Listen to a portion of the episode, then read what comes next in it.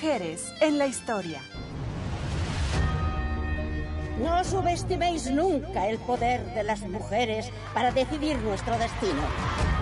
No nos han dejado alternativas. Desafiad al gobierno. ¡Por el voto femenino! Mujeres en la política. Let it be that human rights are women's rights and women's rights are human rights once and for all. Mujeres exigiendo sus derechos.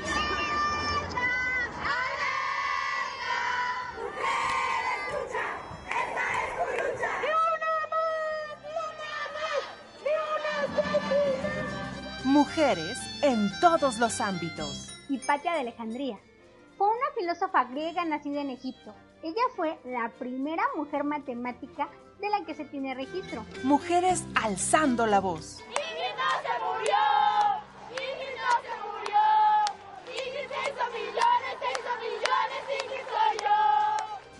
Mujeres al aire.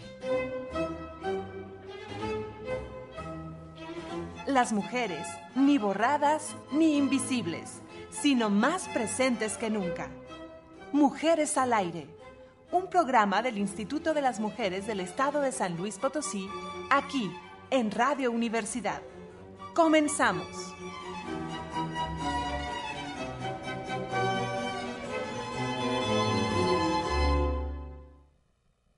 Boom, boom, boom, ba.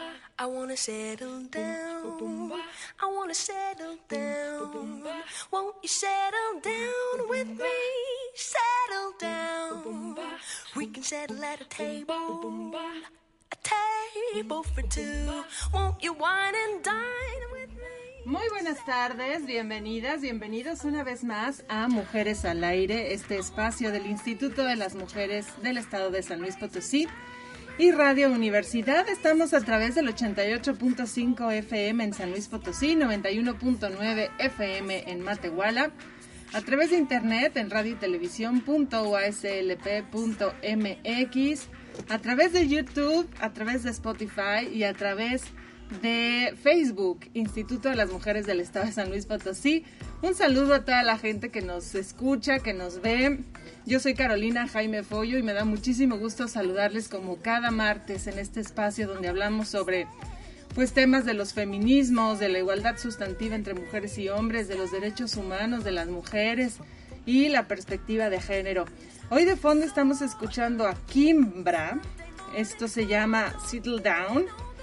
Y les cuento un poquito de Kimbra Lee Johnson. Es una cantautora y mu- multiinstrumentista neozelandesa. Desde muy joven demostró cualidades musicales en los concursos en los que participaba. En el año 2011 lanzó su primer álbum Bose, lo que la llevaría, le llevaría tiempo después a ganar dos premios Grammy como mejor grabación del año y mejor actuación de dúo junto con Goiter. Así que disfruten mucho a Kimbra. Y bueno, vámonos. Hoy vamos a tener un programa muy interesante. Vamos a hablar de orgasmo femenino.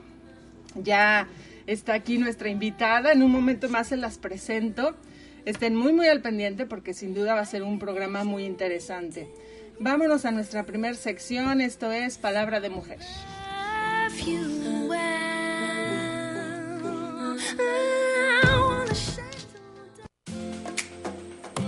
En Mujeres al aire. Palabra de mujer.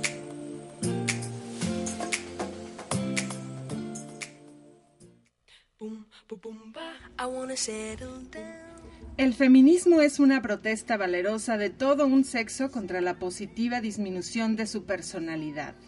Clara Campoamor, abogada, escritora y política feminista española. Won't you wine and dine with me? Settle down. I wanna raise a tide. En Mujeres al aire. Las noticias.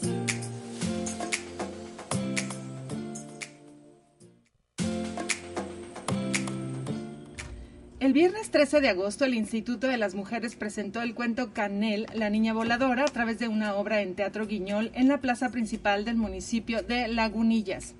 Esta presentación fue coordinada por la Unidad Itinerante para las Mujeres de la Microrregión Media Este del, del Instituto y tiene por objetivo contribuir en la promoción de la igualdad y equidad de género desde la niñez, así como generar un espacio de convivencia entre la población. La autora de este relato es Bajut Salap Rodríguez Fernández, quien es danzante voladora de la comunidad de Tamaletón perteneciente al municipio de Tancanhuit, San Luis Potosí.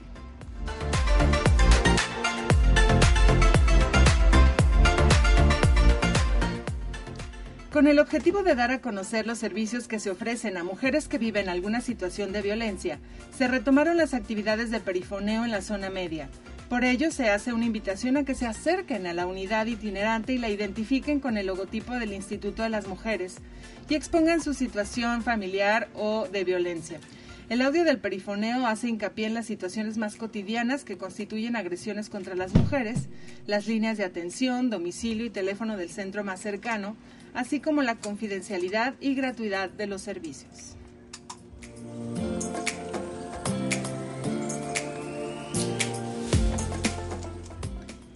Con el propósito de empoderar y fortalecer la atención de las potosinas, el instituto ofrece dos centros para el desarrollo de las mujeres en los municipios de San Vicente Tancuayalab, Villa de Reyes, Villa de Ramos, Villa Juárez, Santa Catarina, Huehuetlán, Cerro de San Pedro, San Ciro de Acosta, Tierra Nueva, 14, Rayón y Delegación de Bocas, triplicando el número de centros en beneficio de las mujeres de San Luis Potosí, ya que al inicio del actual sexenio solo se ofrecía servicio en los ayuntamientos de San Antonio, Villa Juárez, Moctezuma y Villa de Reyes.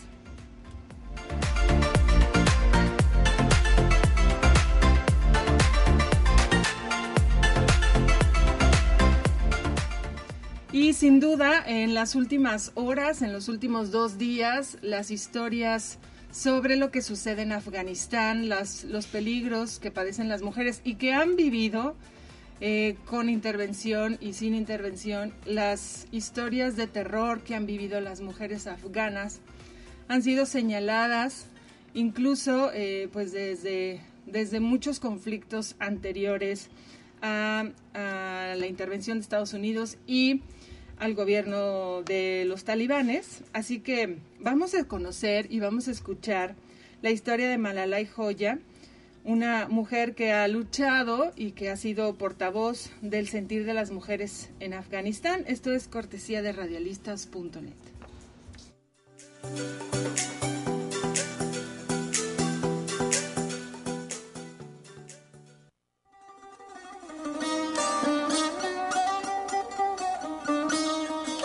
La clandestinidad del burka.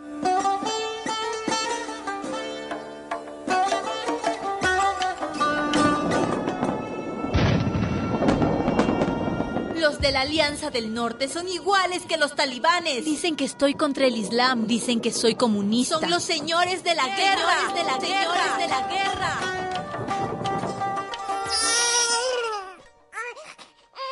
Malalai, te llamarás Malalai, como la guerrera que llevó a nuestros hombres a la victoria frente a los ingleses.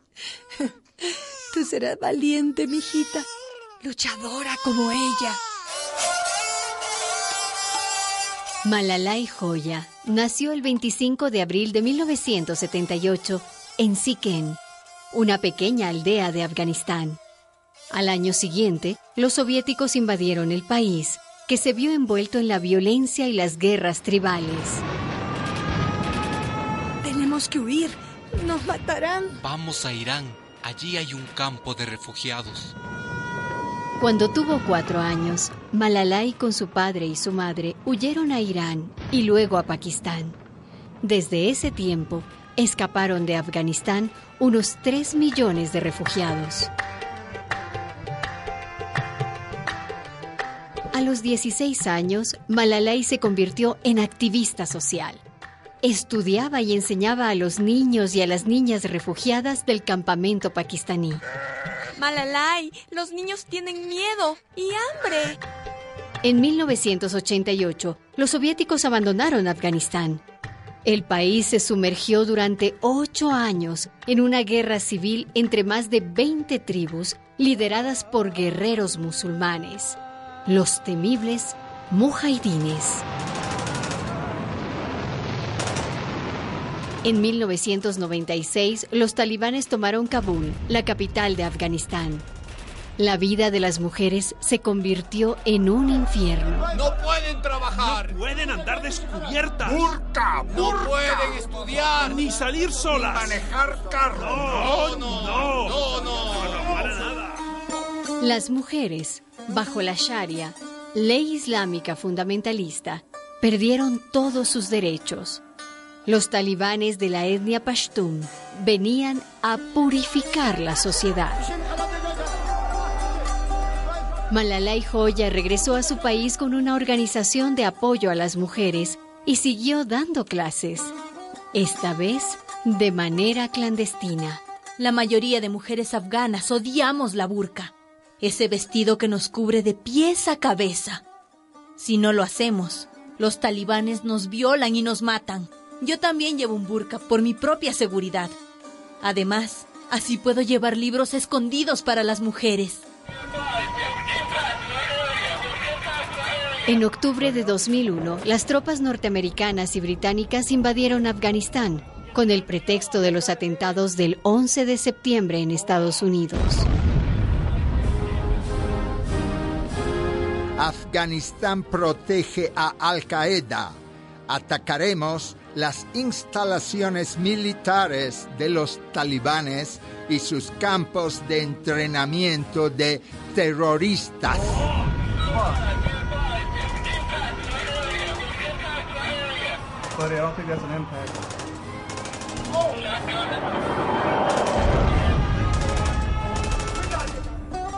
Para entonces, Malalai se había convertido en dirigente comunitaria. Escondida, seguía animando a las mujeres a oponerse a la Sharia. Los talibanes no gobiernan oficialmente, pero siguen imponiendo el terror. Cierran escuelas, tiran ácido a las niñas que estudian. Las viudas tienen prohibido trabajar y vagan por las calles pidiendo limosna. Estamos entre dos enemigos, los talibanes y los mujahidines por un lado, y las fuerzas de la OTAN y Estados Unidos por otro. Esta historia continuará. Una producción de radialistas.net.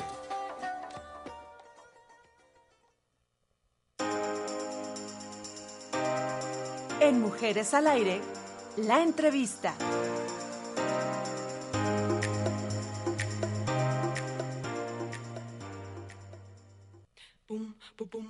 I wanna settle down. I wanna settle down. Won't you settle down with me? Settle Ya regresamos, ahí estuvo la historia de, de Malalai Joya y vamos a escuchar el próximo martes la segunda parte, sin duda una historia muy interesante y de mucha lucha en esos países donde eh, los derechos por las mujeres todavía están eh, pues con una gran brecha, digamos. Pero a mí me da mucho gusto saludar aquí en cabina a Joy Valverde, psicóloga, egresada de la maestría en Género, Sociedad y Cultura de la UPN, especialista en sexualidad. Ella lleva a cabo un proyecto muy interesante desde hace ya algunos años que se llama Menstruación Consciente y ha estado aquí en esta cabina. eh, pues para este programa del Instituto de las Mujeres en varias ocasiones y ya te extrañábamos mucho, Joy. ¿Cómo estás? Bienvenida. Muchas gracias, sí, yo también ya extraño mi rutina de andar en todas las estaciones que se puedan, todas las ocasiones y los temas que sean propicios para también poder poner voz a muchos temas, pero sí, muchas gracias, muchas gracias por la invitación y a la escucha también. Ay, qué bueno. Oye, Joy, pues acaba de pasar el Día del Orgasmo Femenino, que fue el 8 de agosto. Cuéntanos un poquito de esta fecha y por qué un Día del Orgasmo Femenino. Pues en realidad hay como una historia que debería de ser y hay una historia que es. Y eso siempre es importante, saber los- las dos partes, o de preferencia las partes integrales de un tema. El día acuña o, a- su principal como aporte es nombrar realmente justamente mucho de las desigualdades, no solamente en materia de derechos sexuales y reproductivos, sino en materia de derechos humanos tal cual, em, en torno al placer y en torno al gozo que dignifica y atiende el bienestar de las mujeres. El problema es que también hay una historia abajo de quienes, eh, quienes impulsan primariamente este día a nivel internacional. Y muchas veces son procesos capitalistas, empresas o emporios internacionales que tienen mucho capital económico de por medio, de interés sobre todo, porque al final somos una población cautiva sobre un tema del que nos ha negado mucho de nuestra historia. Eh, y nos han mutilado de muchas maneras, de maneras simbólicas y de maneras fisiológicas, ¿no? el, el, la situación, por ejemplo, afgana en este momento, pues viene a otra vez a ponerle como nombre a muchas de las condiciones que están todo el tiempo pendientes de un hilo y que solo se necesita un desbalance económico, político, eh, religioso o, o eh, de poder para que todos esos derechos humanos que a veces damos por sentado básicos sobre el bienestar y la dignificación de la vida de las mujeres y en este caso sobre su sexualidad se vengan abajo. Eh, entonces, el, el, el proceso, aunque tienta a un principio básico que es el mejorar la vida de las mujeres, hablando sobre todo de su placer, el problema es que muchas veces no se nombran muchas cosas, ¿no? Se invisibilizan bastantes discursos. Por ejemplo, no se asocia o no se habla del orgasmo a partir de todos los cuerpos y la diversidad de todos los cuerpos. No se nombra a las personas gordas, no se nombra a las mujeres embarazadas, no se nombra a las mujeres racializadas o las mujeres que ya fueron víctimas de mutilaciones fisiológicas, ¿no? Como las ablaciones. Eh, no se nombra a la discapacidad ni intelectual, ni, ni motriz, ni sensorial, asociada al placer. Y eso quiere decir entonces que el discurso del placer aunque signifique una invitación a que las mujeres lo vivan, en este momento sigue siendo eh, un portavoz desde la heterosexualidad y desde la mirada masculina del placer de las mujeres, uh -huh. no desde el nombre, ni desde el cuerpo, ni desde la vivencia orgásmica de las mismas mujeres. Y entonces por eso es importante saber los dos puntos, ¿no? Porque al, aunque es un tema maravilloso, sigue estando cooptado, vaya, sigue estando en las manos todavía de quien hegemónicamente nombra ese discurso. Claro. Y, y sí, como tú dices, el discurso ya se, se agradece que aparezca en instituciones académicas, obviamente por movimientos feministas que ha sido muy impulsado, pero tienes razón, ¿no? Luego apareciera ahí como luego hasta como un tema de presión más para las mujeres, ¿verdad? O sea, ay, tengo que tener orgasmo si no este mi pareja vaya a pensar qué o vaya a sentir qué o claro. ¿qué pasa ahí? Claro, y se podrán podrán recordar en estos días que muy probablemente vieron en un montón de lados un montón de posts sobre el tema de transmisiones o de contenido, exactamente eso, asociándolo al al deber ser otra vez. Es como un granito más al costal gigante que tenemos que cargar sobre los deberes, incluso corporales, que tendríamos que cumplir, ¿no? Y entonces, por ejemplo, a mí me llegan a la página montón de personas interesadas en su sexualidad, pero desde, desde otra vez, desde el interés ajeno, ¿no? Es que yo nunca he logrado un orgasmo. Y mi primera pregunta es, ok, ¿y por qué te interesa? Aunque parezca muy obviada, ¿no? ¿Por qué te interesa tener un orgasmo? Ah, pues es que mi pareja me dice que debería, o sus parejas siempre han tenido eh, orgasmos con él o con ella, o es que vi un reportaje que decía cómo lograr por fin el orgasmo, ¿no? Uh -huh. O tu vida va a cambiar a partir de que tengas orgasmos, o vas a tener como la meta idealizada. Y justo eso es como una gran brecha que tenemos, porque entonces no solamente tenemos una brecha orgásmica relacionada a la heterosexualidad, porque evidentemente, y está muy bien demostrado científicamente, que las mujeres no alcanzamos el orgasmo vía vaginal, sino más bien vía clítoris. En todo caso, una estimulación vaginal puede ser una estimulación indirecta al clítoris. Claro. Pero la heterosexualidad ya por sí mismo genera una brecha. La monogamia genera otra brecha. La, los prejuicios y la moralidad y el control sobre el cuerpo genera otra brecha. Y aparte, el, el, la idea también del que esto es una cuota, ¿no? Que es una cuota que debería de ser casi otra vez, una obligación que deberías de cumplir todos los días, en la mañana, en la noche, en la tarde, estar dispuesta disponible, con una disponibilidad sexual y placentera todo el tiempo. Y eso viene otra vez a invisibilizar muchas de las condiciones. Muchas viven con enfermedades, muchas viven con condiciones fisiológicas que no les ayudan a tener neurotransmisores adecuados para poder estar en un nivel de líbido adecuada. No hay estabilidad mental para todas no hay tiempo para todas, no hay incluso condiciones de higiene para todas, para poder, ahora sí, darse el tiempo, tener las condiciones adecuadas para vivir y expresar su sexualidad y sobre todo una sexualidad placentera, porque no toda la sexualidad está relacionada al orgasmo. Y el orgasmo tampoco es la meta de la sexualidad. Igual que tampoco la reproductividad. Entonces, híjole, es una brecha y una carga que a veces, pues lo mismo, es un tema precioso, pero se vuelve entonces una brecha que es un tema precioso que se nos impone. Y el problema de que se ha impuesto es que, aunque lo alcances y que tengas ese orgasmo, son orgasmos incluso vacíos. Es cumplir por cumplir. Y ahora sí la pregunta, ¿cumplir para quién? ¿Cumplir para ti, para tu pareja, para tus parejas? Para incluso la imagen, ¿no? Alguna vez me decía una chica, decía, es que yo tengo que sostener un status quo, ¿no? O sea, yo, yo siempre hablo sobre mi libertad sexual, entonces para mí tener orgasmos es sostener ese estatus. Y, y, de verdad es algo que impresiona mucho eh, escucharlo, verlo y entenderlo desde ahí. Claro. Eh, Joy, ¿cómo podríamos definir qué es un orgasmo para y, y, ver si hay también la manera de definirlo fisiológicamente y mentalmente y, de, cómo se vive, ¿no? Claro. Bueno, el orgasmo para empezar ya hay que entender que es un proceso muy subjetivo, ¿no?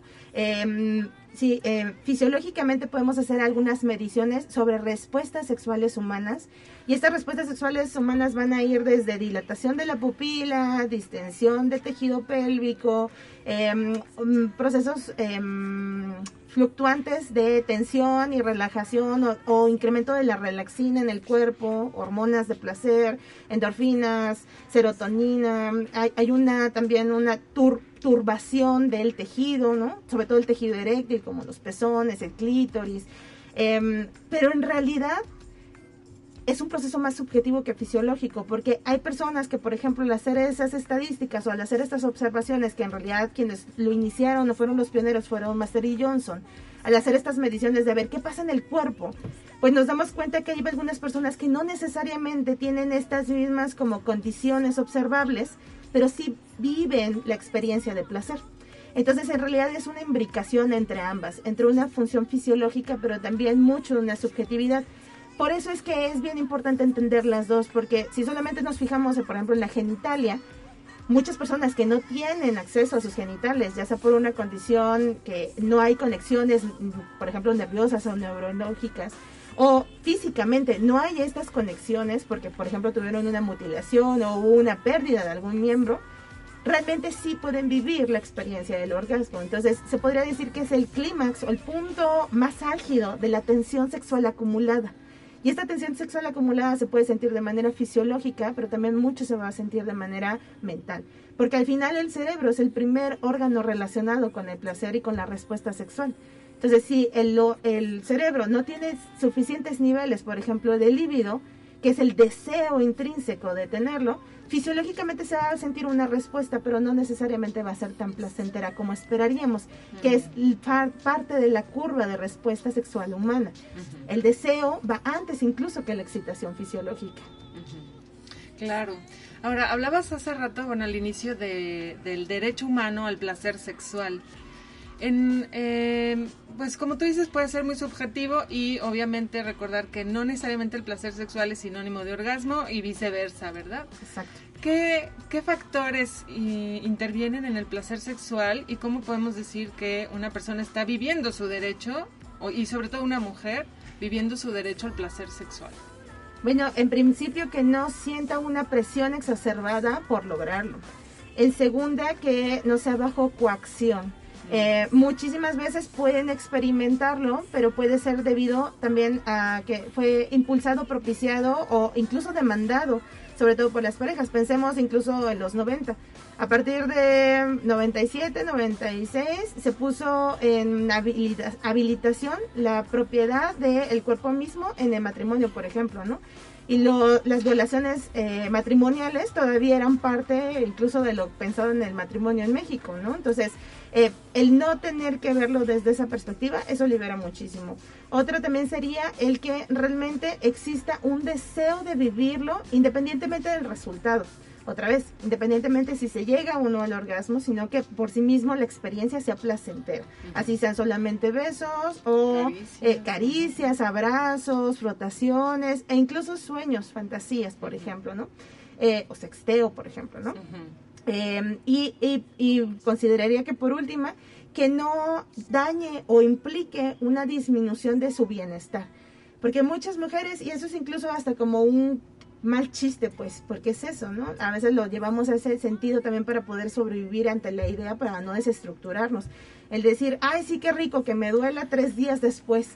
Híjole, es que si te duele tres días después, o sangras, o terminaste completamente adolorida, o tuviste un hematoma cervical, o sangraste, o terminas con una infección, una infección vaginal, una infección urinaria, Tal vez el momento fue muy agradable, pero las consecuencias, la secuela, literalmente como diría el meme, ¿a qué costo lo estamos haciendo? Eh, de verdad deberíamos de ponernos a pensar si eso es algo que en principio podemos sostener un buen rato de la vida, que muy seguramente no, el sistema inmunológico no está hecho para estar siendo dañado continuamente, menos a conciencia. Y en segundo lugar, eso también es un reflejo de nuestra condicionante social, hemos sido socializadas a soportar y aguantar en base incluso al placer. Y eso se lo debemos mucho la apología del, porno también. Sí, incluso hemos sido erotizadas en el sufrimiento, de alguna manera, qué triste. Vámonos un corte, estamos platicando con Joy Valverde sobre el orgasmo femenino, estamos en Mujeres al Aire, regresamos.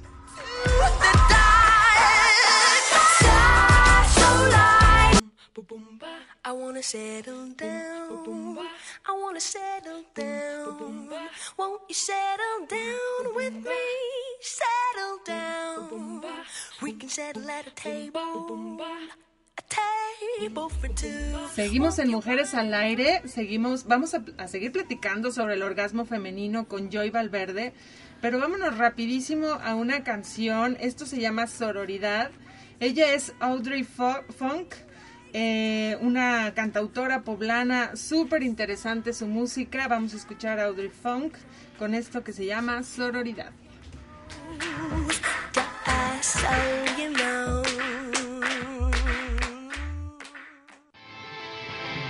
En Mujeres al Aire, música feminista.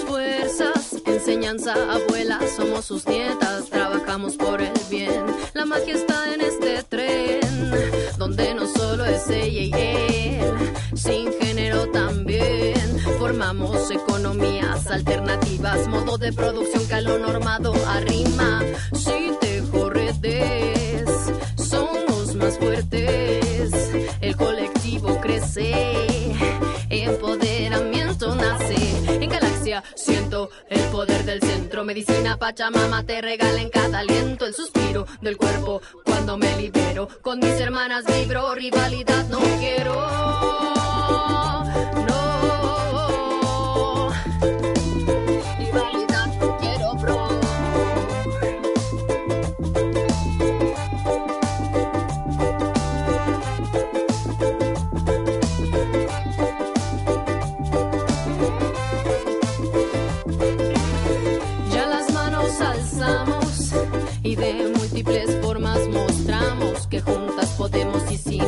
que han implantado. Trabajar por crecer, fuerza a conocer, vínculos fraternos con mi hermano, fortalecer, mujer y ser, consecuente con tu corazón siempre, donde razón no miente, libre y digna siempre. Que a tu ser auténtico no lo llamen diferente, vibras en sintonía más alta, disidente. Medicina Pachamama te regala en cada aliento el suspiro del cuerpo cuando me libero, con mis hermanas vibro, rivalidad no quiero.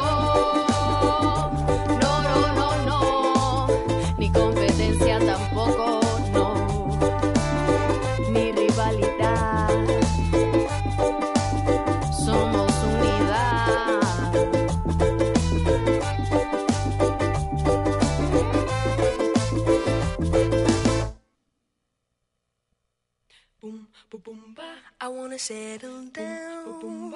I wanna settle down. Won't you settle down with me? Settle down. Seguimos en Mujeres al Aire. Ahí estuvo Audrey Funk con esto que se llama o se llamó Sororidad. Y yo les recomiendo que eh, cuando tengan chance vayan a la transmisión en vivo desde Menstruación Consciente SLP porque en el corte y en la canción seguimos platicando de temas muy interesantes que seguramente ya no nos va a alcanzar eh, a hablarlos todos en, en lo que resta de programa. Pero bueno, estábamos hablando, eh, fíjense, está pendiente, lo- los ciclos, eh, to- todo lo que sucede en esos 28, 30 días de un ciclo eh, de una mujer.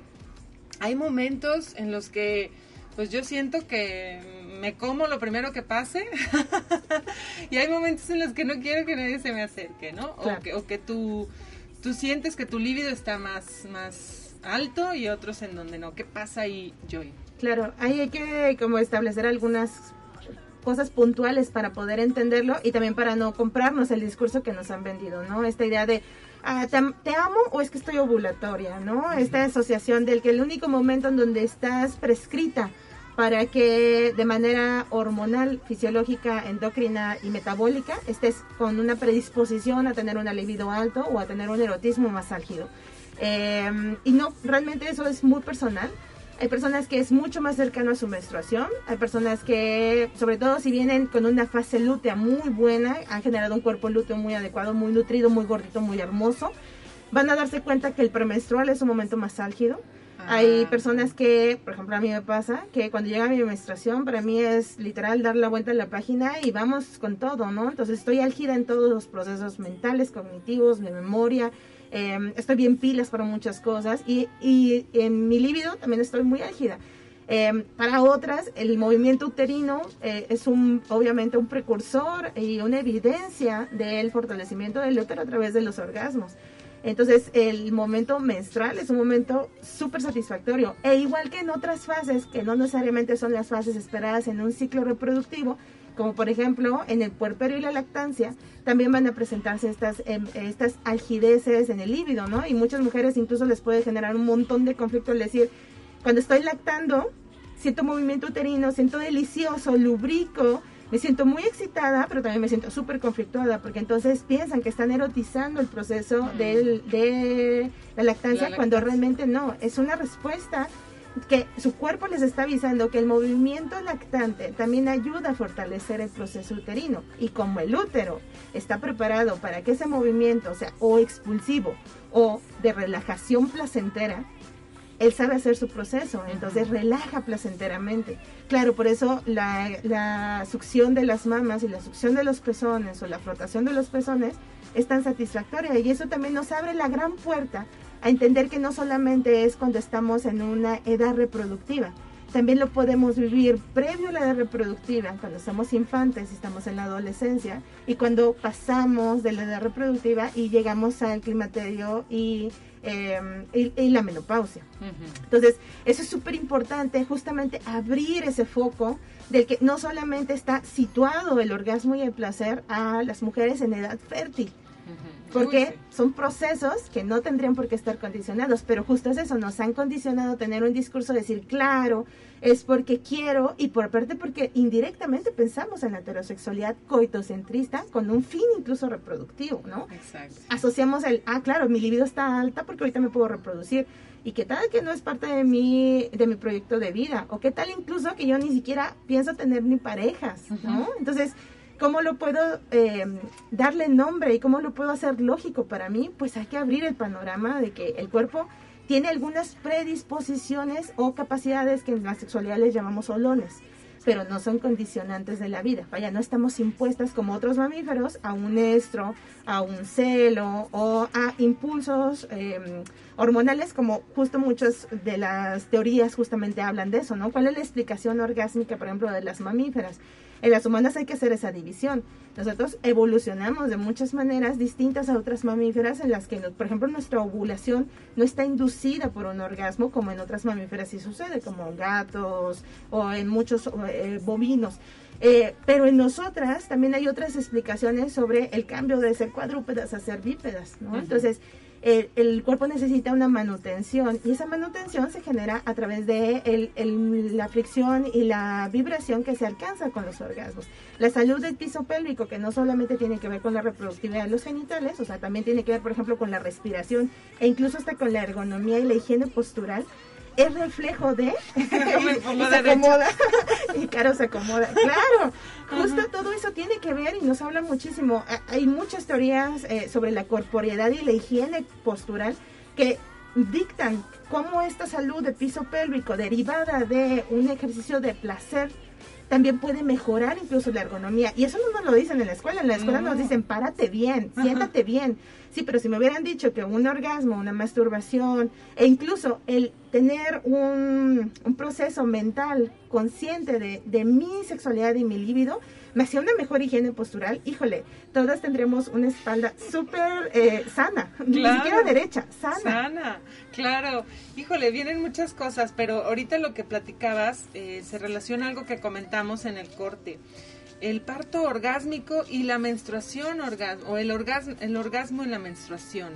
¿Qué pasa aquí con estos momentos? Bueno, por ejemplo, cuando yo les hablo a muchos de mis pacientes que me exponen procesos de dolor, ya sea, por ejemplo, en el parto o incluso en la recuperación después de un embarazo, porque no me podemos situar solamente a que esto sea una experiencia exclusiva solo de la, el parto vertical o el parto vaginal, también del parto quirúrgico, las cesáreas o incluso los abortos. El, el, tener una experiencia de placer es, es algo que debería de ser base, debería de ser canasta básica, porque hay que entender que el parto, el puerperio, la lactancia, la menstruación, también son fases sexuales de las humanas. Nosotros tenemos más fases sexuales que los varones. Y eso entonces es importante saberlo porque entonces toda la vida venimos sesgadas de poder vivirlo, experimentarlo y fortalecer el útero para esta experiencia. Y en segunda, somos exigidas a dilatar, a, poder hacer una expulsión en cuestión de horas cuando el cuerpo ni siquiera nunca ha tenido un acercamiento con la experiencia. Entonces, el dar condiciones que nuestro cerebro entienda y que pueda relacionarse a que esto también es una experiencia sexual sería impresionante y daría un resultado muy importante. Em, no, es la primera vez que lo menciono, em, generalmente es como algo que les como resuena mucho porque otra vez tenemos discursos impuestos sobre el asociar parte de parte, si no es que todas nuestras expresiones sexuales a algo doloroso o a algo que no es moralmente aceptado. Entonces, hablar de fluidos, hablar de dilatación, hablar en, en todas las series, en todas las películas está asociado siempre a algo que es algo que genera disgusto. Y acuérdense que el cerebro humano necesita procesos de socialización, de aceptación. Si no desea el otro mi propio deseo, difícilmente yo lo voy a desear. Entonces, cuando tengo alrededor mío personas que en realidad no desean saber sobre mi experiencia, mi experiencia simplemente se pasa a un segundo término y solo me enfoco en las que los demás desean de mí. La sexualidad del cuerpo no es solamente la que nos han pintado, porque esa otra vez tiene una mirada en principio masculina, en segunda tiene una mirada em, heterosexual y en tercera tiene una mirada reproductiva. Fuera de eso, la sexualidad del placer está pasado a un segundo o tercer término. E incluso muchísimas mujeres, por triste que suene la estadística, en su vida han vivido un orgasmo. Y no es que no solamente lo han vivido porque no han tenido ganas, se los puedo asegurar que el alivio ahí está presente, pero las condiciones estructurales y fisiológicas no se alcanzan. Entonces, claro, el pensarlo en una, en una fase de la vida que nos le han dicho todo el tiempo, que solo es pujar y parir sobre dolor o que te revuelque ese dolor porque pues ni modo, es la cuota mensual que te ha destinado. Eso se lo vemos mucho al discurso también del adoctrinamiento religioso. Al control corporal a través del discurso. En la palabra es súper poderosa, realmente es muy potente y a veces no lo, no lo visionamos de esa manera. Eh, muchísimas niñas, cuando tienen acceso a entender que el placer es parte de sus autocuidados, lo buscan y lo procuran tanto como cepillarse los dientes y tanto como no meterse en problemas con sus papás por no recoger el cuarto. Se los puedo asegurar. Fíjate, sí, y es que, a ver, por lo que dices, entonces, eh, los orgasmos pueden ayudarnos a tener un mejor parto más rápido, con menos dolor, igual a menstruación. Y una mejor recuperación una también. Mejor recuperación, claro, porque pues ¿no? Todo el movimiento pélvico. el útero tiene tres partes importantes de tejido y eso es súper importante entenderlo porque es un órgano muy complejo, aunque nos lo han pintado como un órgano súper sencillo, solamente relacionado a que sirve solamente para implantar, ¿no? Y para gestar. Y realmente no, tiene haces musculares infinitos. De hecho, están en forma de infinito, como un ocho acostado.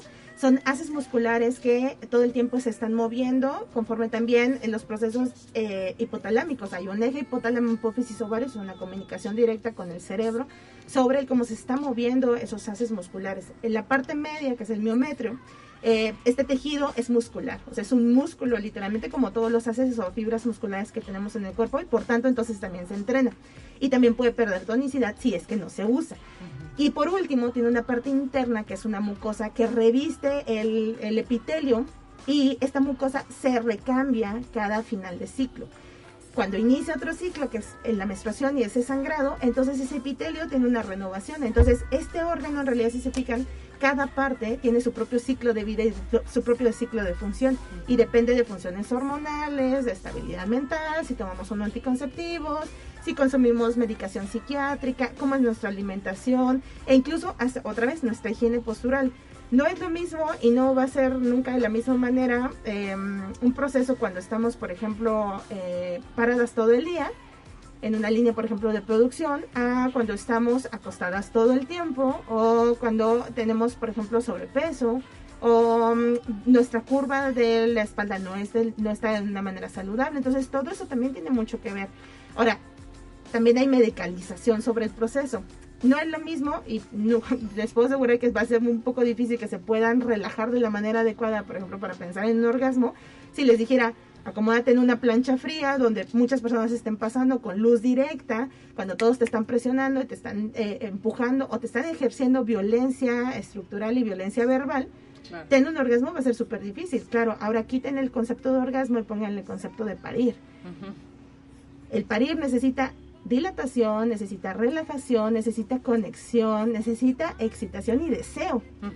Y sobre todo, necesita que no tengas miedo. Eso es súper importante. Híjole, eh, ¿cuánto tenemos que cambiar muchas visiones? Ahora, ya hablaste de algunos beneficios que tiene el orgasmo. ¿Cuáles serían otros? Dicen que hasta la piel mejora. pues em, el orgasmo tiene beneficios fisiológicos, emocionales y también em, musculares. Entonces, estos beneficios en principio, pues lo que van a hacer es el que podamos extender lo que consideramos el bienestar o la salud fisiológica del útero, del cervix, de la vagina, de la vulva, de las glándulas lubricativas que están en la vulva, que se llaman glándulas de Bartolín, em, de em, la tonicidad muscular en general, de la segregación vascular o el, flujo vascular que tenemos en el cuerpo. Mm, es un cardioprotector importante el hacer estos procesos de tensión sexual, sobre todo si después podemos hacer esta descarga. También va a mejorar mucho de la tensión mental. Em, sobre todo, y, justo en el corte decíamos eso, ¿no? O sea, hay personas que por eso también lo pueden utilizar como un proceso de escape y eso es bien importante todo el tiempo estarnos monitoreando. Si lo estamos usando como parte de nuestros autocuidados y parte de también nuestro deseo hacia cuidarnos, pues un escape de la realidad, evidentemente momentáneo y evidentemente muy, superficial. Em, también tiene beneficios hacia el sistema inmunológico porque cuando nosotros tenemos un orgasmo y sobre todo cuando tenemos placer en general y atravesamos la meseta, pues estamos haciendo que nuestros órganos estén funcionando y sobre todo nuestras glándulas endocrinas estén haciendo una segregación de hormonas importante. Y eso también estimula a la base que nos ayuda a defendernos de patógenos y de elementos oportunistas, virus, hongos, parásitos, eh, bacterias, ¿no? Entonces, eso también es importante. Y, y entender también que este es un evento literalmente un evento fisiológico y subjetivo que eleva mucho la- las, las respuestas eh, las respuestas corpóreas no los sentidos se agudizan hay personas incluso que sienten que es como un reseteo, ¿no? Como apagar y prender el switch de, oh, ya me llegó la pila. O al contrario, poder soltar mucho lo que traían y que no podían conectarse con su cuerpo, ¿no? Entonces, en realidad, eh, tiene una serie de beneficios impresionantes. De hecho, es muy, muy difícil que podamos encontrar como desventajas del orgasmo, salvo las que les decía al inicio, ¿no? Esta carga mental o esta presión social que también podemos tener. Pero fuera de ello, en realidad es casi imposible tener desventajas. Claro. ¿Qué tanto ayuda el conocernos, el masturbarnos, el, pues sí, el, el- el tener primero un acercamiento conmigo misma y no pensar que mis orgasmos dependen de alguien más, ¿no? Híjole, le acabas de dar a, a algo súper puntual, ¿no? El orgasmo es propio. Puede ser muchas veces compartido y puede ser es- ese compartir de manera presencial, también puede ser a distancia. Tenemos videollamadas y hacemos sexting. eh, también lo podemos, de- decía una canción, ¿no? lo podemos hacer por telepatía prácticamente. Eh, entonces, creo que eso es como ahorita súper importante que lo podamos como aterrizar y entender, ¿no? El, las condiciones ah, no siempre van a estar vinculadas de la misma manera para todas las personas y el conocernos va mucho más allá de solo explorarnos. A veces también conocernos es cuestionarnos cómo nos sentimos con esa exploración. Si nos genera conflicto, si nos genera placer, si nos empodera, si nos hace sentir tranquilas o nos hace sentir juzgadas, si nos hace sentir nerviosas o con miedo o nos hace sentir maravillosas, hermosas, eh, potencializadas, divinas, ¿no? Si nos hace sentir que le debemos algo a alguien, o nos hace sentir en toda la plena gratitud de tener todo el beneficio de tener todas estas conexiones. O sea, el conocernos también es hacernos preguntas importantes, ¿no? Otra vez, si después de ese orgasmo sufro, o si después de ese orgasmo, o ese orgasmo tiene que venir después de rogar, eh, si ese orgasmo tiene que venir escondidas, ¿no? O sea, el hacernos preguntas también es parte de conocernos, no solo la exploración física. Porque muchas veces eso es lo que leemos, ¿no? Y eso es lo que tenemos al alcance, el tócate, mírate al espejo, fricciónate. Sí, pero si tengo ruido mental y tengo conflicto emocional, va a ser muy difícil que ese tocarme automática y espontáneamente se dé. No somos Claro. palomitas. O sea, hay que tener un contexto y ese contexto es fisiológico, ese contexto es sexual, ese contexto es moral, ese contexto es psicológico. Entonces, claro, atender nuestra salud mental es prioritario para este proceso y cuestionarnos un montón de cosas, ¿no? Y que justamente ahí es donde muchas veces es como mi pregunta, mi respuesta básica cuando me cuestionan desde ese como superioridad, ¿no? Y el feminismo que nos ha dado, pues nos ha dado una puertita para poder cuestionarnos y para poder empezar a atender cosas básicas que otra vez damos a veces por sentado o nos los han vendido por sentado y no es así, hay que trabajarlo, hay que, hay que educarlo o reeducarnos Claro. sobre nuestra respuesta. Sí, sí, sí. Oye, ¿y el derecho humano como de- al placer sexual, ¿cómo, cómo dirías que estamos en cuanto a brecha, hombres y mujeres? Pues realmente tenemos una brecha muy grande. Eh, se habla de un...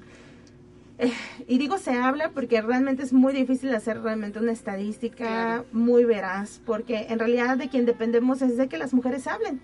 ¿no? Y muchas mujeres no lo hablan. Entonces es difícil poder también tener números más reales, pero en realidad la brecha que tenemos en este momento es de un 80-20. Eh, el 80% de los hombres tienen orgasmos en la, en la mayoría o si no es que en todas sus relaciones sexuales y el 20% de las mujeres es quien lo tiene. Y este 20% en su gran mayoría son mujeres lesbianas y mujeres bisexuales. Eh, o sea que este cliché otra vez de la heterosexualidad y el gran, el gran compañero y, y el, el hombre que te ayuda a conocerte, pues realmente no es tan cierta, ¿no? La estadística no, no nos asegura eso. Eh, también un- una forma que puede fomentar mucho, que nos lo dice también la estadística, es las mujeres que lo logran vía masturbación en lugar de vía coito. Eh, y sobre todo, pues también el uso de la tecnología, ¿no? Hay muchas formas de trabajar la salud orgásmica a través de aplicaciones que nos ayudan a hacer neurofeedback, que es esta conexión entre el cerebro, la vagina, el cervix y el útero, que es con ejercicios, por ejemplo los ejercicios de Kegel, pero relacionándonos con la aplicación, ¿no? Entonces es como, por ejemplo, seguir un caminito y cada vez hacer eh, la estimulación eh, también el, ir a talleres y reeducación sobre masturbación. Digo, ahí les dejo la tarea. Busquen Alicia Delicia con sus talleres maravillosos de masturbación que son aparte en vivo, son teórico-prácticos. Ah, En ese rato tenemos un orgasmo comunal o grupal, si lo quieren ver así. Em, y eh, el, el, el, hacer más chica la brecha también tiene que ver con el que busquemos opciones. Si yo lo he intentado con mi pareja, y yo lo he intentado en el cuarto de mi pareja y yo lo he intentado siempre en la noche y yo lo he intentado siempre después de, de, bañarme, a lo mejor necesito cambiar también el protocolo. muchas veces se dice esto, ¿no? De rompe la rutina. Es que entendamos que las rutinas son estructurales, las, las rutinas son esenciales también para poder ser funcionales de otras maneras. Tal vez para eso en específico no nos funciona. Por eso necesitamos protocolos individuales. Y entender mi protocolo es también aprender a respetarlo y aprender a compartirlo con otras personas, ¿no? Como por ejemplo parejas. Sí, mira, mi protocolo es lavar las manos, mi protocolo es en la mañana, mi protocolo es después de cenar, mi protocolo es cuando yo me siento conectada contigo, cuando no me he peleado, ¿no? O sea, hay que saber cuál es nuestro protocolo e igual que desarrollas una técnica para peinarte, para maquillarte, para arreglarte, para cumplir con todos tus horarios, también hay que tener la posibilidad de darnos el tiempo de generar protocolos para nuestro placer. Sí. Ay, yo ya se nos acabó el programa, yo siento que apenas vamos empezando, pero sí, hay que hacer una segunda una segunda parte porque yo me quedo con muchas dudas, lo que decías al principio, ¿no? ¿Qué pasa con las niñas, las adolescentes, las adultas mayores, las mujeres con discapacidad? Eh, tanta diversidad. Sobre todo ahorita en este momento que se nos vino encima, por ejemplo, la pandemia, las enfermedades, el cuestionarnos sobre el sistema inmunológico, creo que también es algo que siempre se queda como pendiente en el tintero, ¿no? O sea, porque damos por hecho que el orgasmo está asociado a la salud. ¿Y qué pasa si yo no estoy en esas condiciones? Entonces mi sexualidad queda al límite de el que pueda tener, no sé, un sistema inmunológico adecuado o que pueda tener terminaciones nerviosas. Si yo no tengo clítoris, claro. Claro. Ok. No, pues sin duda vamos a, a, programarlo próximamente. Joy, ¿cómo te encontramos en redes sociales? En redes sociales me encuentran como Menstruación Consciente SLP, en Facebook, en Instagram y en TikTok. Ahí pueden encontrar contenido acerca de lo que trabajamos el día de hoy o también contenido acerca de la salud sexual, el feminismo, em, la salud mental. o solicitar consulta también. Me pueden dejar ahí un mensaje, ya sea que tengan alguna pregunta precisa o si quieren dejarlo en la caja de comentarios de las transmisiones que hicimos el día de hoy. También. Y un saludo a todas las personas, a todas las chicas que nos siguen en Menstruación Consciente, SLP no pudimos decir sus preguntas. Agandallé yo todas las preguntas para Joy. Un abrazo y bueno, pues nos vemos pronto entonces, Joy. Muchísimas gracias a ustedes. Gracias a ustedes que nos siguen aquí en Mujeres al Aire. Yo soy Carolina Jaime Follo y hasta el próximo martes.